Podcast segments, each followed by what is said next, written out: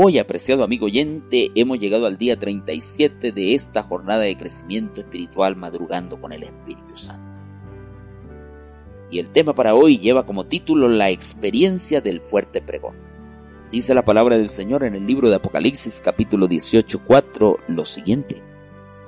Y vi otra voz del cielo que decía, Salid de ella, pueblo mío, para que no seáis partícipes de sus pecados, ni recibáis parte de sus plagas. Y en el libro de Apocalipsis, pues, encontramos la figura de cuatro ángeles que se suceden el uno al otro en la proclamación del último mensaje de advertencia al mundo.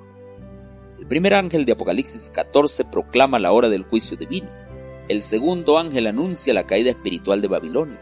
El tercer ángel advierte contra el evangelio falso de Babilonia. Y finalmente el cuarto ángel de Apocalipsis 18, al unirse a la obra del mensaje del tercer ángel, llevará la predicación del Evangelio a su conclusión. Y esto ocurrirá cuando este mensaje tome el volumen de un fuerte pregón. Y el centro del mensaje del ángel de Apocalipsis 18 es el último llamado para el pueblo de Dios que todavía se encuentra en Babilonia, antes de que se cierre la puerta de la gracia.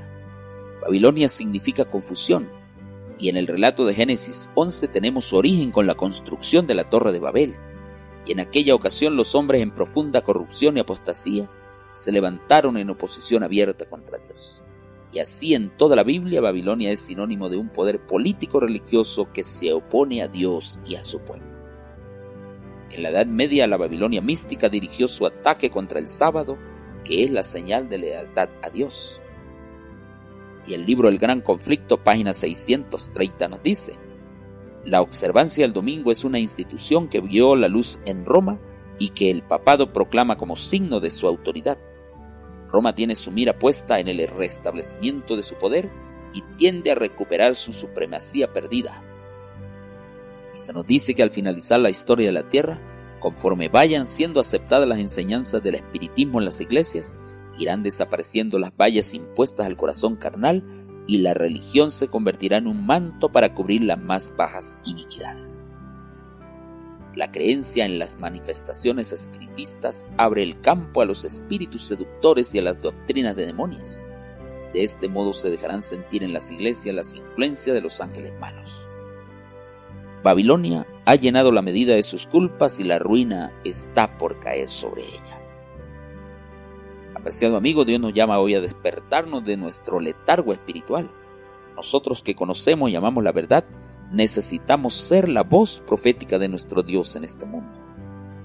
El Espíritu Santo está pronto para otorgarnos el poder, de modo que aquellos que perecen en las tinieblas del error y el engaño, escuchen el último mensaje de amonestación y advertencia, el último mensaje de esperanza. Necesitamos del colirio del Espíritu Santo a fin de ver nuestra real condición.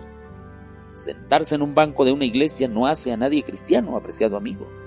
Es necesario sujetarnos enteramente a Dios para que seamos transformados por su Espíritu. El libro Mensajes Selectos, tomo 1, la página 223 nos dice, Hoy habéis de entregaros a Dios para que os haga vasos de honra aptos para su servicio. Hoy habéis de entregaros a Dios para que seáis vaciados del yo vaciados de la envidia, los celos, las malas conjeturas, las contiendas, de todo lo que deshonre a Dios.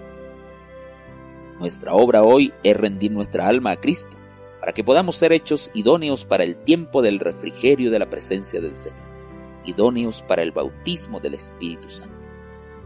El fuerte pregón será el clímax de la manifestación del Espíritu Santo para la Iglesia, el auge de la proclamación del Evangelio, poco antes del cierre de la puerta de la gracia es un enfrentamiento directo para rescatar a los últimos fieles que todavía estén en Babilonia.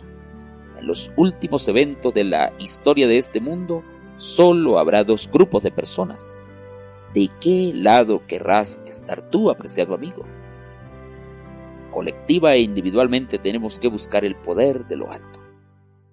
El libro Mensajes Selectos, tomo 3, página 462, dice que Satanás está tratando constantemente de arrojar su sombra infernal sobre estos mensajes, de manera que el pueblo remanente de Dios no discierna claramente su importancia, su tiempo y lugar.